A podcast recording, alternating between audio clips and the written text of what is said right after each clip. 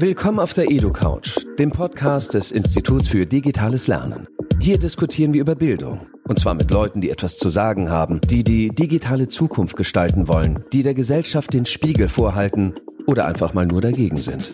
Wir glauben nicht mehr an die Schule der Vergangenheit und wollen die Bildung des 21. Jahrhunderts mitgestalten. Darum suchen wir Inspirationen und Menschen an Stellen, an denen sonst kaum jemand sucht. Zuhören, nachdenken, diskutieren.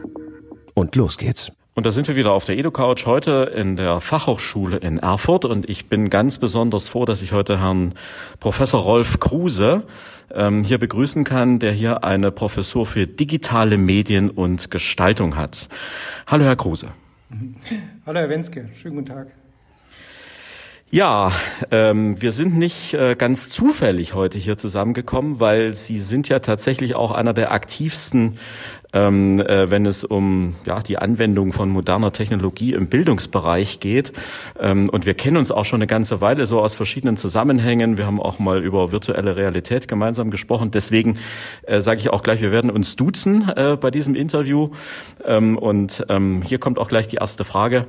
Ähm, digitale Medien und Gestaltung, was hat das eigentlich mit Bildung zu tun? Ja, das hat ja hat zwei Aspekte. Also zum einen ähm, ist es natürlich meine Aufgabe, Themen der digitalen Medien zu vermitteln. Also insoweit da kommt Bildung mit rein. Auch wenn Professoren ja im Normalfall nicht als Pädagogen ausgebildet sind, gehen sie aber doch dieser Tätigkeit nach ähm, und versuchen das natürlich gut zu machen. Ähm, und das andere ist natürlich digitale Medien, die Nutzung für Bildung äh, in den verschiedensten Facetten werden ja heute äh, eigentlich durchgehend eingesetzt. Und ähm, das ist von daher auch bei uns natürlich ein Forschungsthema. Ja, nun ähm, ist natürlich auch in den letzten Monaten ähm, hat sich sehr viel verändert. Ähm, ähm, Stichwort Corona ähm, in allen Bereichen, natürlich auch ähm, in der Bildung. Wie ist das hier eigentlich an der Fachhochschule? Hat, hat euch das sehr aus der Bahn geworfen oder geht ihr tapfer euren Weg? Naja, das konnte ja keiner so absehen und nein, geschockt hat uns das natürlich alle ähm, rund um eine Hochschule ähm, hat natürlich viele, viele Facetten. Wir in der Informatik sind natürlich den Werkzeugen deutlich näher, äh, den Lernformaten, die auf digital umzustellen, äh, natürlich nicht sofort. Ähm, jetzt direkt in meinem Umfeld, ähm, wir haben vorher natürlich viel auch schon über Videokonferenzen gemacht. Ähm, viele Dinge haben natürlich rein digital stattgefunden, viel Austausch darüber. Aber dass das jetzt alles ist, äh, was, was man tut und grundsätzlich über digitale Medien, Videokonferenzen arbeitet, das war natürlich auch für uns neu und hat auf allen Seiten natürlich eine Umstellung erfordert. Aus unserer Sicht ist es äh, auch so, dass sich bestimmte Fragen gerade mit größerer Deutlichkeit stellen. Äh, wir haben ja vorher auch schon über Jahre zum Beispiel diskutiert, wie sind denn die Übergänge zwischen analogem und digitalem äh, so in Bildungszusammenhängen. Ähm, nun hatten wir auf einmal alle die Situation, dass wir im Grunde, du hast es eben schon gesagt, mit Videocalls gearbeitet haben und mit ähm, äh, Datenbanken, offenen Dokumenten, die wir im Netz hatten.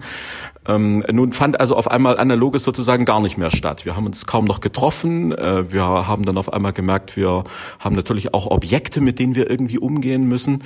Ähm, ähm, was sind da so eure Erfahrungen ähm, in diesem Punkt?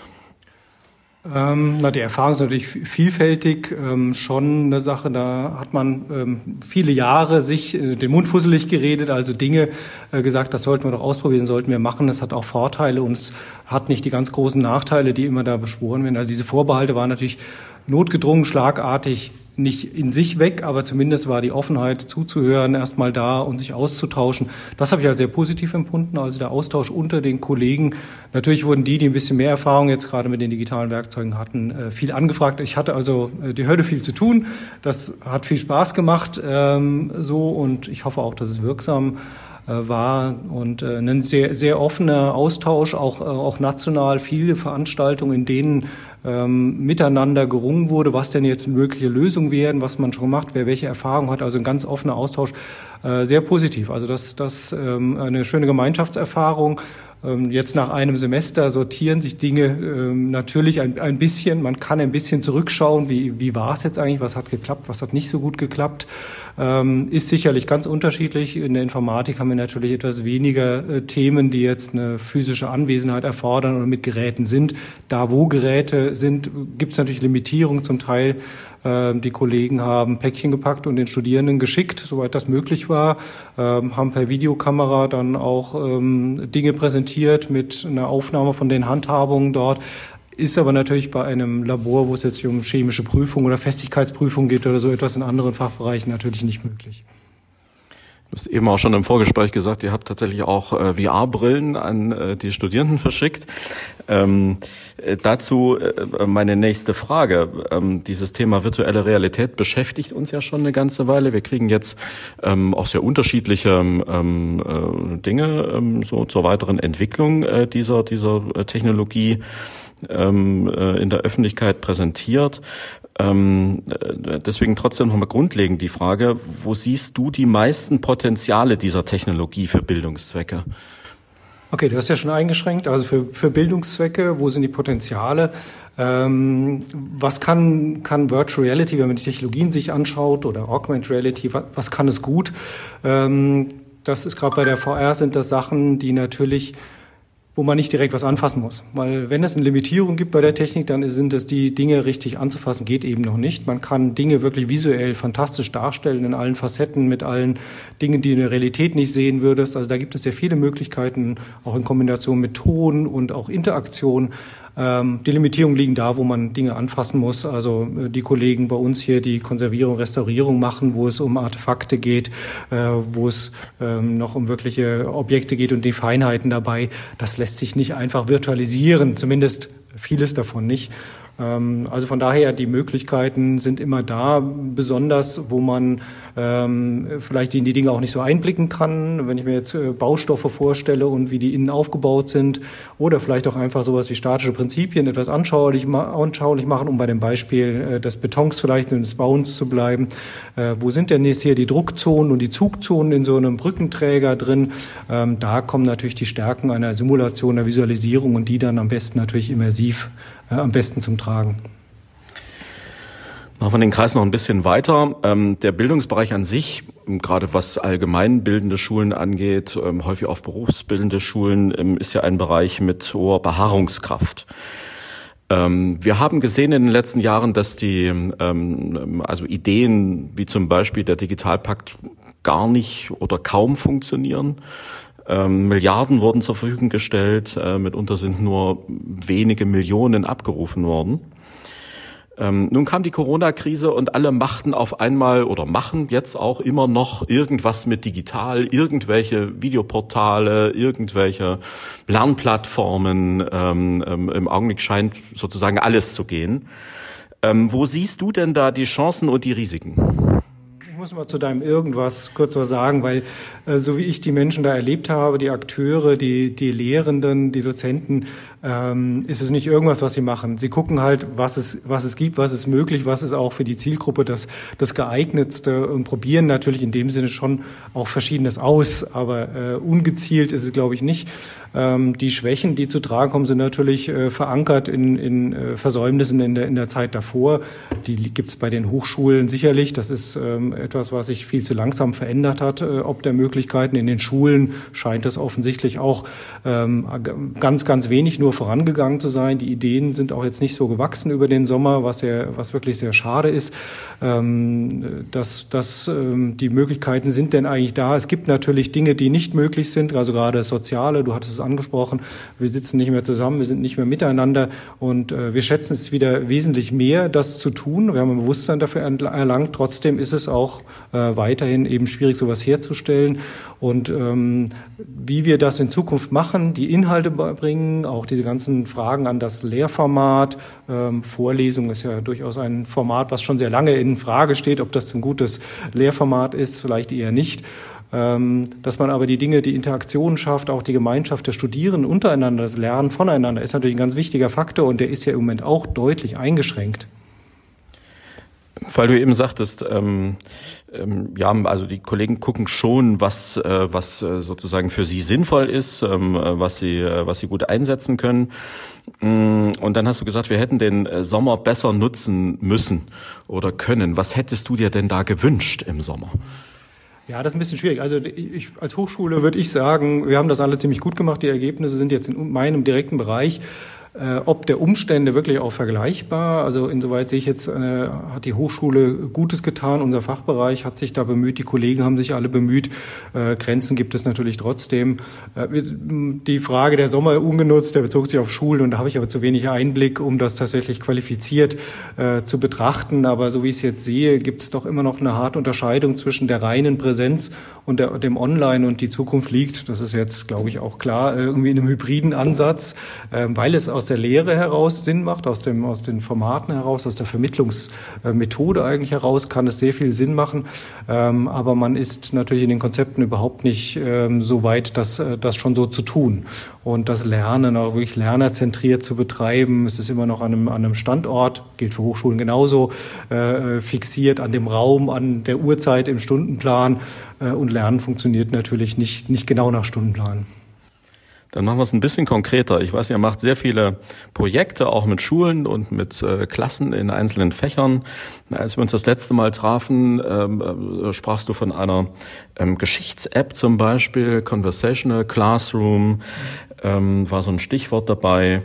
Ähm, ich weiß, ihr macht auch sehr viel für Museen, äh, mitunter auch äh, mit äh, virtueller Realität.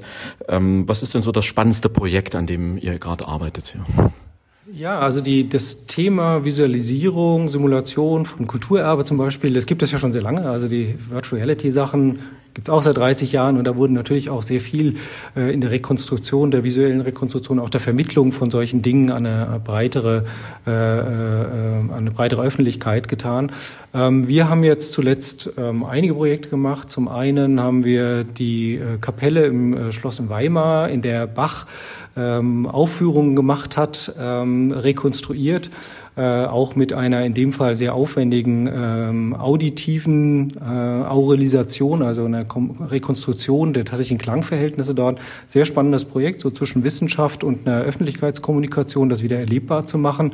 Ähm, deren Aufführung steht noch aus. Corona hat da auch ein paar Bausteine in den Weg gelegt, aber wir sind guter Dinge, dass wir das dann doch äh, demnächst auch in der Breite vorführen könnten. Äh, wir hatten äh, eine Ausstellung von 1931 vom Bauhaus rekonstruiert.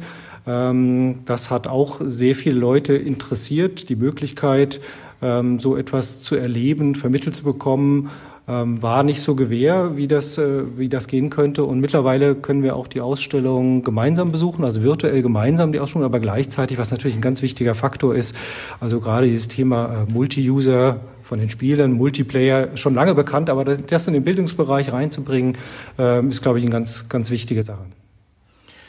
Welche Strategien habt ihr, um diese Ansätze, das sind ja häufig auch so Modellprojekte und ähm, da stecken viele gute Ideen drin. Wie, wie versucht ihr das ähm, dauerhaft zu verankern oder auch in die Breite zu bringen? Ähm, geht das auf politischem Wege? Ähm, äh, wie sind da die Verhältnisse oder die Kontakte auch mit äh, den Auftraggebern äh, für solche ähm, Projekte? Wie geht ihr da vor? Ja, da keine einfache Antwort, klar. Ähm, es gibt ja durchaus den Willen, ähm, so etwas einzuführen. Es gibt auch die, die Gelder. Äh, gleichzeitig, die Beobachtung ist richtig, gibt es natürlich viele Einzelprojekte und die zu verstetigen ist gar nicht äh, so einfach. Äh, was wir immer versuchen, natürlich zwischen dem konkreten Anwendungsfall auch etwas äh, Generisches zu haben, etwas, was als auch als Leitfaden oder Anregungen auch für andere Projekte haben. Wir haben jetzt gerade gestartet ein Projekt Virtuelle Museen in, ähm, äh, mit Förderung des Landes Thüringen, äh, wo wir tatsächlich mehrere Museen ähm, äh, dort versuchen, temporäre Ausstellungen zu virtualisieren und insoweit da eine Systematik reinzubringen, so dass im Endeffekt idealerweise die Museen natürlich ohne eine Informatikmannschaft äh, so etwas dann auch selber machen kann und das eigentlich in einen sozusagen einen Regelbetrieb oder zumindest eine wiederholte Maßnahme übergehen kann. Ist ähm, dieses Projekt ähm, der virtuellen Ausstellungen Teil dieses äh, digitalen Museums Thüringens, das unlängst eröffnet wurde? Ähm, in Thüringen gibt es verschiedene Aktivitäten, die ich vielleicht auch gar nicht alle genau überblicke, ähm, aber es gibt ja das Projekt Kultura zum Beispiel, was als Webseite ganz fantastisch Dinge. Wir bringen jetzt diesen Aspekt der Immersivität mit rein. Ähm, Im Moment denken wir sowohl an äh, Aktivitäten, die in den jeweiligen Museen äh, vor Ort stattfinden äh, und dort ein zusätzliches Angebot darstellen, als auch natürlich Sachen, die von zu Hause aus äh, übers Web oder mit einzelnen Apps äh, erlebbar werden. Das heißt, äh, man kann dann auch über das Portal Kultura ähm, manches von dem sehen, was ihr da gerade tut? Das ist das Ziel, genau. Dass wir da auch ähm, natürlich mit den beschränkten Möglichkeiten des Webs, äh, da sind die Möglichkeiten ja, ähm, die Anbindung von VR-Brillen ist ja grundsätzlich möglich. Ähm, aber da natürlich die Bedienung einer Webseite anders funktioniert als äh, die Interaktion innerhalb einer VR-Welt, muss man da äh, auch noch ein bisschen was entwickeln. Das ist ein Teilprojekt, was wir da bearbeiten. Ähm, ja, wir sprachen natürlich in der letzten Zeit auch immer wieder über ähm, so verschiedene Programme. Ähm, wir haben zum Beispiel mal über Co-Spaces gesprochen, ähm, eine sehr schöne Angelegenheit, so um virtuelle Welten zu ähm, äh, bauen. Ähm, gibt es in diesem Bereich irgendwelche Entwicklungen, irgendwas Neues, wo du sagen würdest, dass ja, das gibt der Sache nochmal einen Schub? Also CoSpaces war ja ein Beispiel, wo wir sagen, das ist webbasiert natürlich sehr zugänglich. Ja. Ein Browser hat jeder, man kann sofort, und das ist ein guter Einstieg eigentlich in so eine 3D-Welt, sie zu erleben, sie aber auch zu gestalten und auch bei CoSpaces ja auch mit der Möglichkeit, das auch programmatisch zu machen, auch ein bisschen Zugang zum ersten Programmieren zu haben, für jung und alt, ähm, je nachdem, wie der Einstieg davor schon war. Ähm, und das webbasierte Thema, wir hatten es ja kurz davor auch schon, äh, ist natürlich ganz wichtig. Also ich bin durchaus ein Fan davon, äh, die Dinge äh, zu sagen, naja, das Internet erweitert sich wieder in den Raum und ist dreidimensional. Ähm, es ist überall verfügbar. Es sind schon sehr viele Dinge darin vernetzt. Das finde ich eigentlich grundsätzlich einen ganz, ganz guten Ansatz. Ähm, was wir sehr gerne machen, sind, äh, wir haben jetzt unseren Hochschulinformationstag und unsere Kontaktmesse beide jetzt in der virtuellen Umgebung stattfinden lassen, notgedrungen. Ähm, und das haben wir jetzt mit Mozilla Hubs gemacht und haben da sehr gute Erfahrungen mitgemacht. Vielen Dank auch für diese Hinweise. Ja, unser Gespräch ähm, nähert sich dann auch schon wieder fast dem Ende. Ähm, und ich versuche ja am Ende immer so ein bisschen ähm, nochmal den, ähm, ja, den Horizont noch ein bisschen aufzuziehen ähm, und die Gesprächspartner immer mal noch nach ihrer digitalen Vision auch zu fragen. Ähm, ich glaube, ich hatte es beim letzten Mal auch schon gesagt. Ähm, ich, ich war unlängst in einer, äh, in einer Runde. Ich möchte also eine kleine, kleine Geschichte erzählen. Ich war unlängst in einer, in einer Runde und da waren also sehr viele Philosophen zugegen. Ähm, und wir diskutierten über die ähm, digitale Entwicklung. Ähm, viele der Kollegen dort waren sehr ähm, naja, misstrauisch, zurückhaltend, äh, stellten ohne jeden Zweifel auch die ähm, kritischen, notwendigen Fragen. Ähm, und einer äh, sagte dann auch, ja, ihr Digitalisierer, ihr macht die Realität kaputt. Ähm, an diesem Satz bin ich hängen geblieben, ähm, nicht nur, weil der natürlich philosophisch ähm, ziemlich interessant ist ähm, und das nun gerade von einem Philosophen so zu hören, das fand ich auch sehr spannend. Ähm, ihr macht die Realität kaputt. Ähm, wie siehst du denn eigentlich deine Rolle in der Welt, um mal so diese ganz große Frage zu stellen mit dem, was du da tust? Machst du die Realität kaputt? Schaffst du eine neue Realität? Schaffst du eine bessere Realität? Was ist, äh, was ist da eigentlich dein Ansatz? Du sagst, das Ende des Gesprächs ist eigentlich der Anfang, weil da, das müsste natürlich der Grund für alles sein, was wir tun, ähm, äh, eine bessere Welt für die Menschen schaffen. Das auf jeden Fall. Ähm, als, als Impuls und die Mittel, ähm, da gibt's verschiedene Mittel. Ich bin sicherlich da jetzt mit dem Digitalen unterwegs. Ähm, ich komme ja eigentlich aus der Architektur. Das ist eigentlich das, was ich mal studiert, gelernt äh, habe, ähm, ohne es in der Praxis zu tun. Und ähm, die Architektur enthält natürlich sehr viele Komponenten, die wo auch auf Menschen zugehen muss, etwas anbieten muss äh, für Menschen. Von daher ist mir äh, der Mensch als Mittelpunkt der sehr wichtig. Und ähm, dass wir ständig Veränderungen haben, die durchs Digitale bestimmt werden, ist eher vielleicht auch ein Auftrag, nicht eine Notwendigkeit, sondern ein Auftrag, weil sie ohnehin verändert wird, das zum Guten zu nutzen. Rolf Kruse, vielen Dank für dieses Gespräch und viel Erfolg. Danke.